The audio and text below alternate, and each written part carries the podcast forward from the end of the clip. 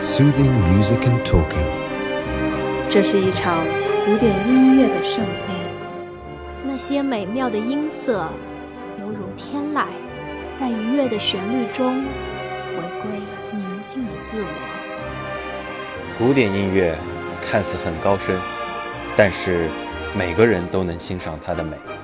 而且有的时候，它并没有那么严肃。音乐永远是我们生命的慰藉。Welcome to soothing music and talking.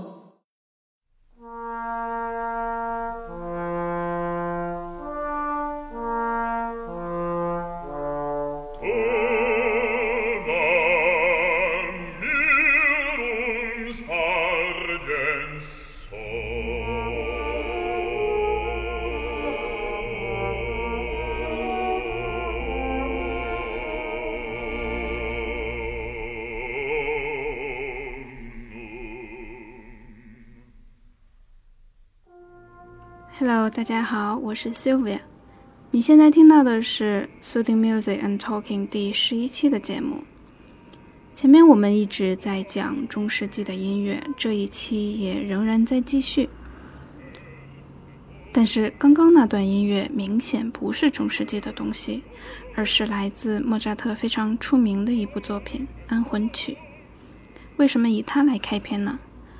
安魂曲指的是在天主教的礼仪中，安魂弥撒仪式上所用的音乐，我们简单称之为安魂曲，也有翻译成安息曲。我们这一期要说的正是中世纪音乐中的又一大瑰宝——弥撒音乐。在大家比较熟悉的巴赫、贝多芬的年代，一直到19世纪，有大量的古典音乐家创作。安魂曲，许多人听过这些作品，但是不知道为什么这些作品是那样一种特定的结构和歌词。那通过这一期节目，我们又将进行一次溯源，来看看弥撒音乐是怎样在中世纪时期成型的。这里呢，我又想跟大家强调一遍中世纪的重要性了。我总在说，有非常多的音乐形式和。概念名词在中世纪就已经成型了，所以了解嗯中世纪的历史对理解后世作品有着至关重要的作用。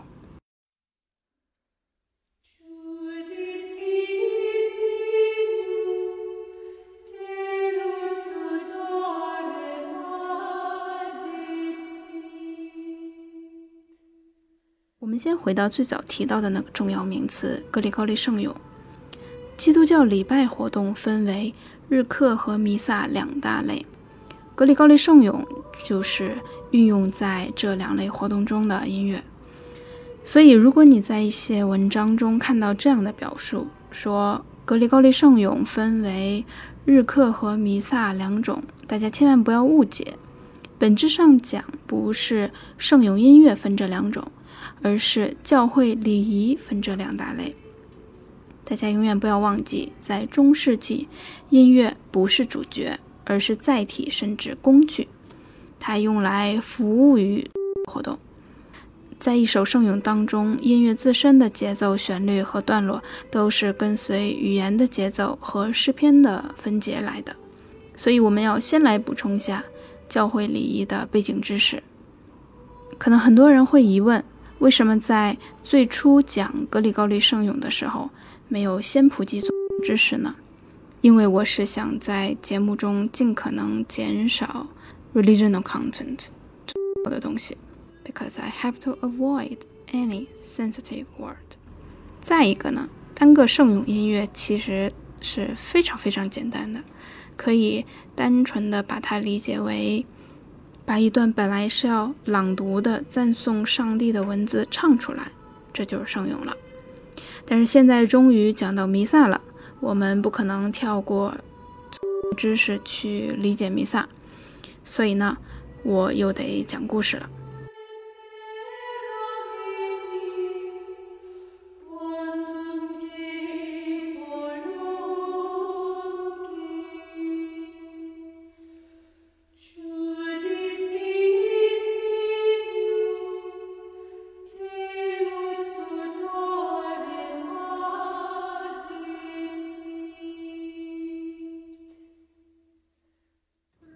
教早期历史中有一些狂热的教徒，感觉教堂无法满足他们的宗教情感，于是选择脱离世俗生活，去到一些呃荒郊野外里去苦修。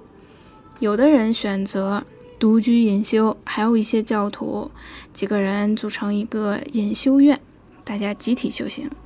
然后在六世纪左右，有一个重要的人物出现了。这个人对整个基督教有着绝对性的深远影响，他就是圣本笃，或者叫圣本尼迪克 （Saint Benedictus of Nursia），出身意大利努西的一位圣人，生卒年大约是在公元480年到543年。天主教历史中常说到的本笃会，指的就是这位圣人创立的教派。现在我们说到这位圣人的时候，大家注意要加上 “saint” 这个词。如果你只讲啊 Benedictus 这个名字的话，往往这个词指代的是以 Benedictus 作为开篇唱词的天主教赞美诗。所以查找这个人的英文资料的话，咱们要把名字写全，要写 Saint Benedictus。查找中文的话，就用圣本笃就好了。这位圣人对天主教的关键影响之一，就是由他设立了严格的日课规则。日课在时间和进行顺序上都是有规定的。罗马天主教每天有八次日课，最早的是在午夜与天亮之间，大概两三点钟的晨起，就是清晨祈祷，然后快天亮的时候拂晓之时有一课，接下来早上六点、九点。中午、下午三点都有，到日落之时有个晚课，最后就寝前有一次晚祷。那么日课音乐所涉及到的几个需要了解的名词，有吟诵诗篇 （psalm） 这个词也叫诗篇歌调，交替圣歌 （antiphon），赞美诗 （hymn）。这几种基本的圣咏形式，前面在讲到格里高利圣咏的时候，其实都有提及。OK，那日课音乐还是比较好理解的，它都是单个的一段段音乐。那与之相对，弥撒音乐则是一组歌曲了，因为弥撒是有着很多环节的大型仪式，在不同的环节有特定的音乐段落。弥撒在音乐史上显然有着更重要的意义。作为天主教会最重要的崇拜仪式，它的内容出自圣经。耶稣被害前，同他的门徒举行最后的晚餐。耶稣与门徒分食面饼和葡萄酒，象征他的身体与血液。后来，呃，为纪念耶稣受难而举行的这种弥撒仪式中，会有给信徒分发面饼和酒的环节，其实就是用来重演最后的晚餐。比赛一般在星期天或者特殊节日里举行。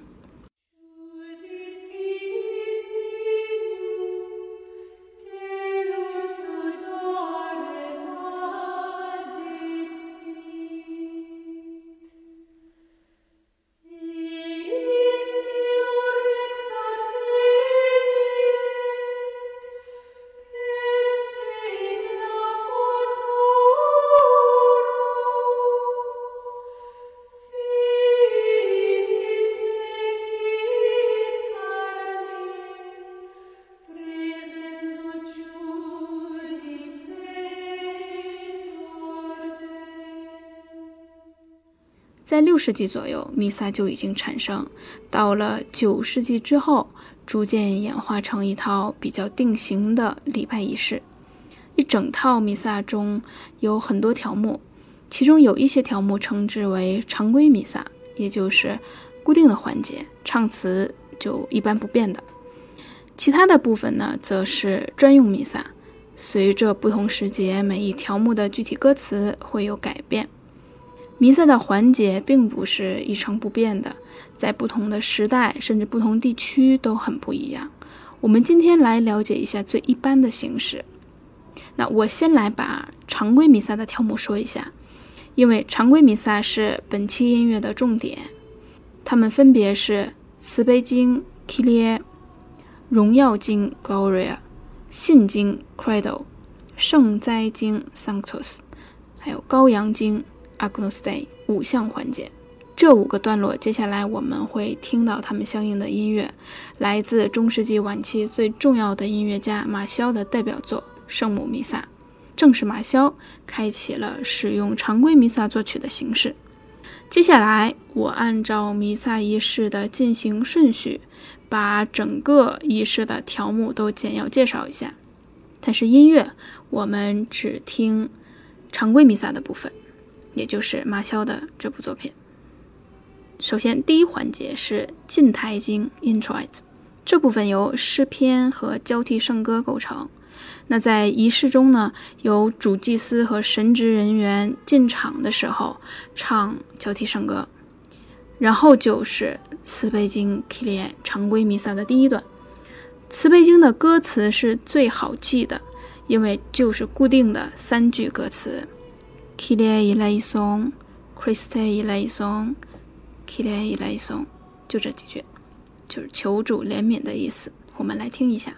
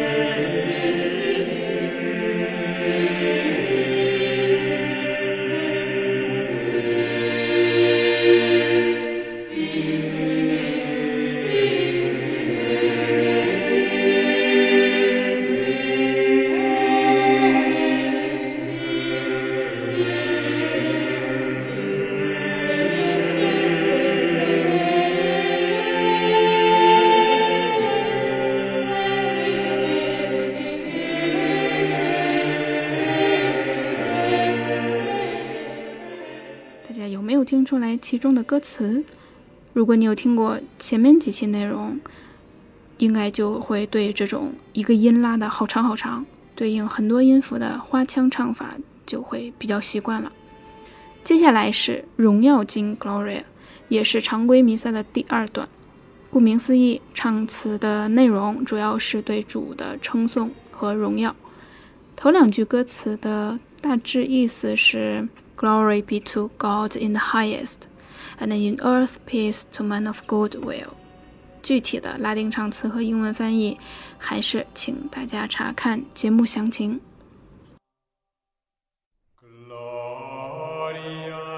接下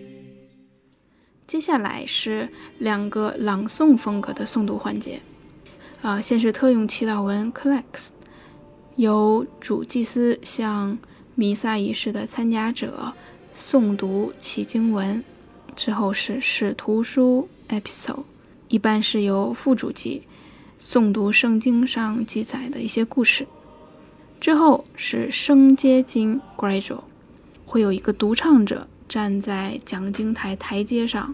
吟唱圣咏，属于应答式的歌唱，就是独唱与合唱交相呼应。下一个环节大家比较熟悉，叫哈利路亚。这个词来自古犹太语，意思是主啊，赞美您。在音乐形式上属于应答圣歌，是整个弥撒仪式中最具有装饰性的花唱段落。虽然我们现在在听的这个马肖这套常规弥撒没有哈利路亚这一环节，不过后面的节目大家会听到的。OK，哈利路亚之后是 Gospel 福音书，这个环节包括从讲经坛取福音书，由副主祭读经，也是呃吟诵式的，诵读的内容是耶稣的预言和教导。那福音书之后。又是一个常规弥撒环节了，就是信经 （Credo）。顾名思义，表达的是对耶稣以及对福音书教导的信奉。开头唱词的大致意思是：“I believe in one God, the Father Almighty, Maker of heaven and earth, and of all things visible and invisible。”这一段的唱词内容非常多，歌曲也比较长，而且又是朗诵式的、吟诵式的风格，所以旋律性不强。我们来听一小部分吧。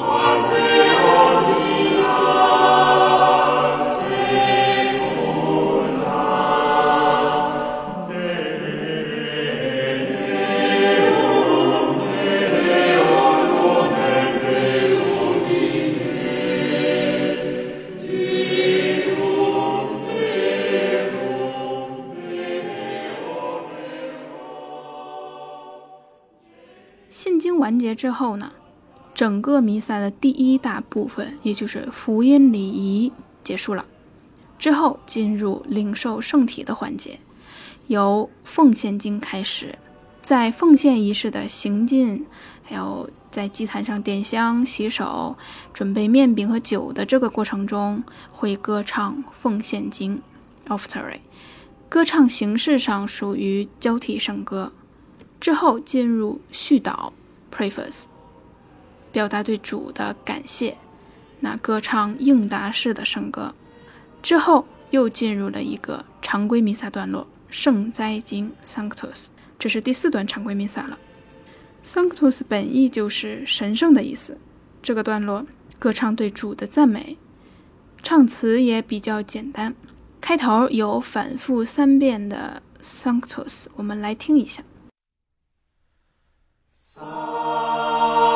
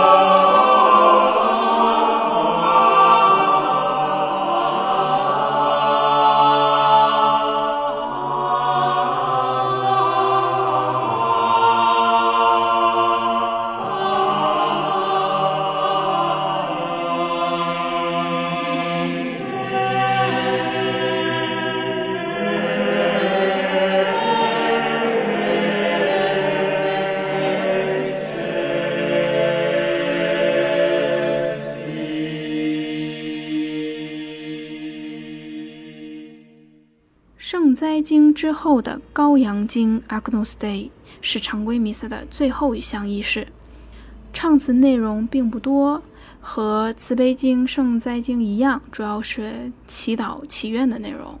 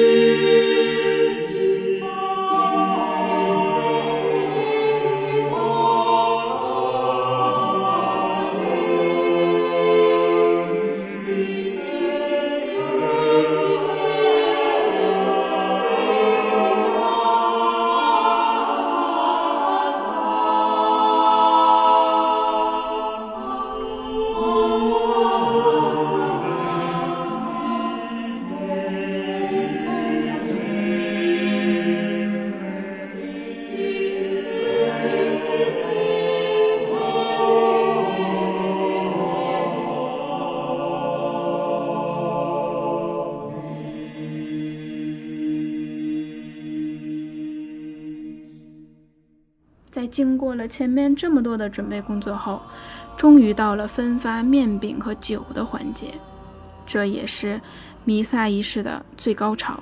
那么这个环节歌唱的就是圣餐经，唱词内容来自福音书，属于交替圣歌。圣餐结束后，整个仪式就到了尾声。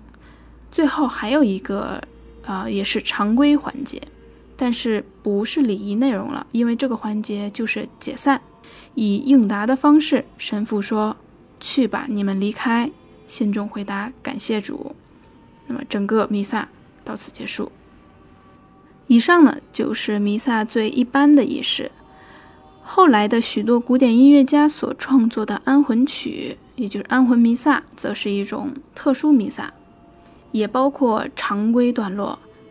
了解了这些弥撒的基础常识后，大家再遇到后世音乐家的弥撒作品，大概可以清楚曲目结构的来源和含义了。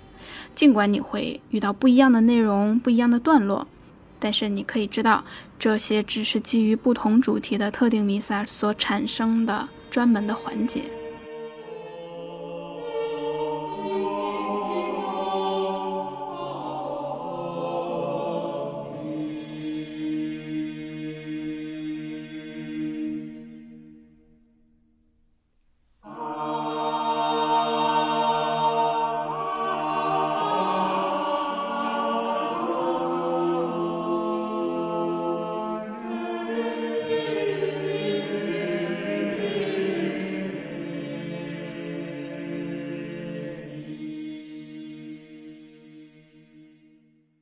我们这一期呢，呃，我其实很想介绍一下马萧，不过进行到现在还没有提到多少。在马萧的年代，中世纪已经完全是到末期了，他是十四世纪的人物了。马萧的全名是叫 Guillaume de Machaut，这名字听起来就是法国人。中文全称一般翻译成季尧姆马萧。这个人当之无愧是。中世纪末期最重要的作曲家，同时还是一位诗人，啊，非常多才多艺。在音乐上，他的创作题材涵盖当时几乎所有的曲式和风格，包括教堂音乐和经文歌，还有上颂等等。作为一个刚好处在中世纪的尾巴和文艺复兴前夜的这么一个作曲家，毫不意外的，他也是成为了引领时代的人物。马肖是欧洲音乐十四世纪新艺术浪潮的核心人物。这个新艺术浪潮几乎可以说是欧洲音乐走向文艺复兴的直接跳板。不过，马肖最重要的音乐遗产，也是最出名的、影响最深远的，就是我们刚刚听完的这首《圣母弥撒》，一共五个环节，再加一个结尾的会众散去。除了那个解散环节，五段仪式咱们都听完了。这是历史上的首个常规弥撒套曲。这种只为固定弥撒环节而作曲的方式，是从马肖才开始有的。在这之前，所有的弥撒音乐创作都是为特定的某一次仪式而做，并没有常规弥撒音乐的概念。这样一个比较 general 的弥撒套曲，显然具备一个好处，就是可以每次都使用，每次弥撒都拿来演唱。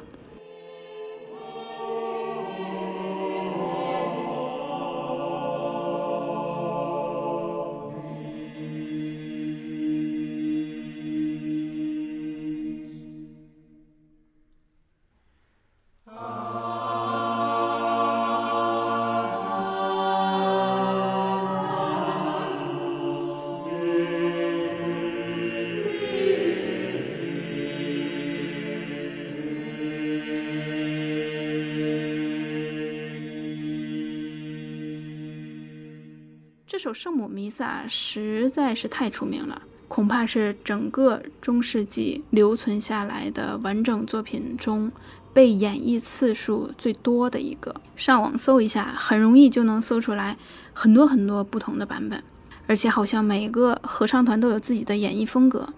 我们前面听到的这一版来自一套很大的专辑，一套收录了一百五十首曲子的《The Golden Age of European Polyphony》。这个版本呢，听起来还是比较接近和还原中世纪的演唱风格的。其他还有许多版本，在合唱的整体效果上，或者是歌唱风格上都不大一样。我们来听一个 Naxos 出的早期音乐系列专辑中的马肖专题，这一版的四个声部全部由男生演唱。但是男高音的部分特别突出，而且整个曲子音调听起来好像更高一些。我们就只听第一首《Clear》的前两分钟，和前面那一版对比一下。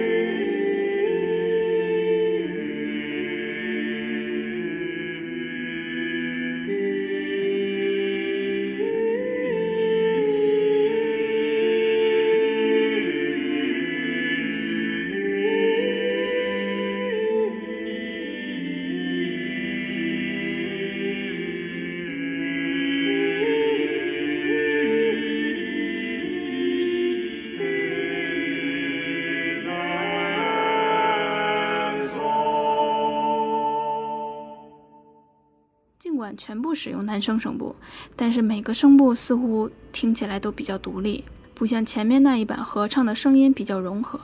当然，这一版的男高音的花腔倒也是一个欣赏点。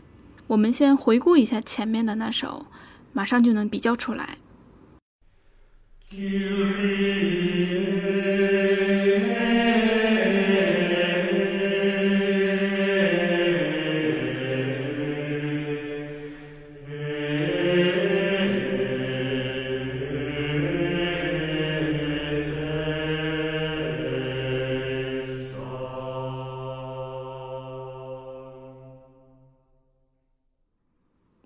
还是更喜欢这一版合唱，包括多声部的完美融合和这种质朴的演唱风格，以及这张专辑的录音效果，我觉得都是很优秀的。另外还有一个版本比较特别，有着大胆的尝试。说它大胆，是因为这一版的演唱方式明显偏现代，而且呢，对高音部的旋律做了一点改编，还加了乐器伴奏。不过乐器倒也不是占据很重要的地位，不同于有些完全配器的版本，从头到尾都在伴奏。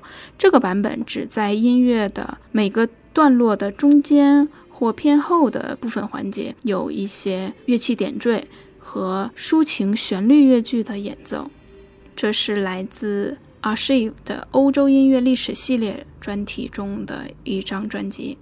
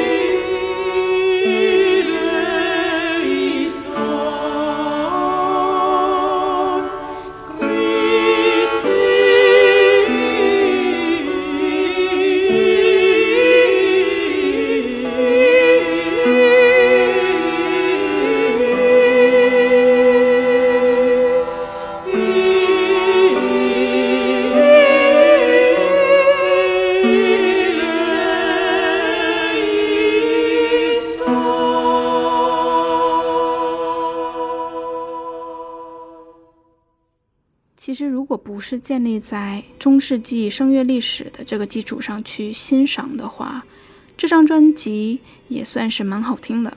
只是演绎方式实在比较脱离历史。这个合唱团的名字叫 Pro Musica Antiqua，名字本身就透露出他们的主要方向正是古乐。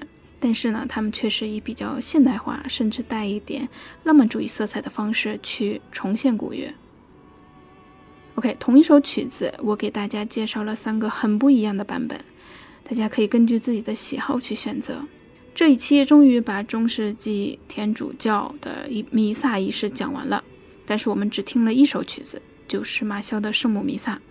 后面我打算再补充几期，补充一套完整的、段落更丰富的专用弥撒。然后呢，马肖这位中世纪末期最重要作曲家的其他作品，我也会补充至少一期节目。那么这一期就到这儿了，我们接着听完这首《k i l i e》，然后紧接着是下一个段落《Gloria》。